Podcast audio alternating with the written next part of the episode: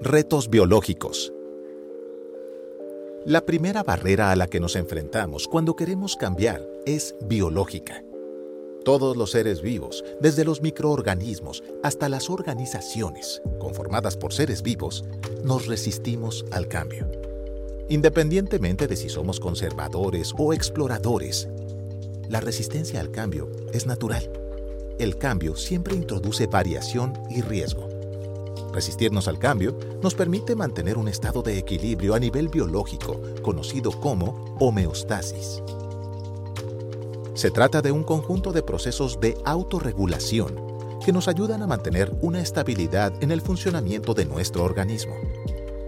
Los organismos solo cambiamos cuando percibimos que quedarnos donde estamos es más peligroso que el riesgo que implica cambiar.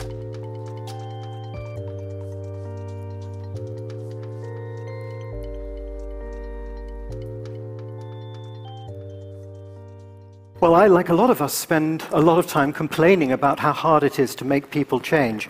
And I don't think we should fuss about it. I think we should just accept that we are an inherently conservative species. We don't like to change.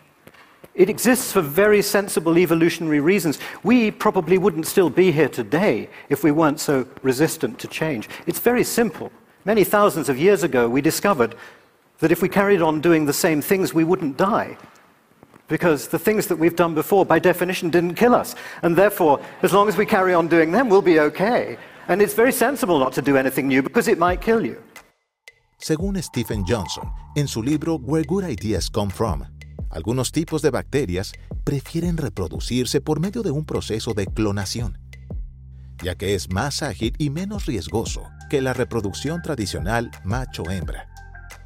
La reproducción macho-hembra requiere más esfuerzo y produce resultados que introducen variaciones genéticas. La clonación, en cambio, ni siquiera requiere que encontremos una pareja.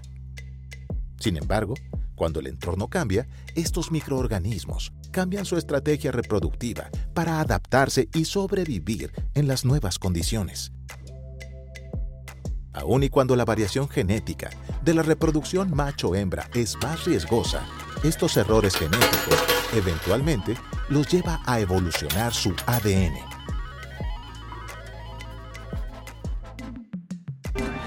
Patience, Lois.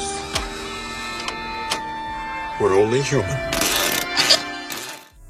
La homeostasis es una de las razones por las que empresas como Kodak, Nokia, Xerox, BlackBerry, Tower Records y JCPenney fracasaron. No porque no fueran competentes o no se dieran cuenta de que el cambio era necesario, sino porque estas organizaciones estaban compuestas por humanos y los humanos generalmente tratamos de evitar el cambio, especialmente cuando enfrentamos una situación ambigua y no estamos seguros de qué tipo de cambio necesitamos implementar. Al final, estas empresas intentaron adaptarse, pero era demasiado tarde. O bien, las iniciativas que decidieron poner en marcha no eran las adecuadas para sobrevivir y prosperar en esas nuevas condiciones. La mayoría de nosotros creemos que cambiar significa hacer ajustes de magnitud a nuestro enfoque actual. O sea, hacer un poco más de esto y un poco menos de aquello. Este es el camino que escogemos, ya que los cambios de magnitud son el tipo de cambio que requiere menos esfuerzo e implica menor incertidumbre. Puede ser precisamente lo que una empresa necesita para sobrevivir, pero en muchos casos puede ser el tipo de cambio equivocado. Para superar esta resistencia natural al cambio, las empresas necesitamos una forma sistémica de evaluar la situación que tengamos enfrente y un modelo que nos permita elegir el tipo de cambio adecuado.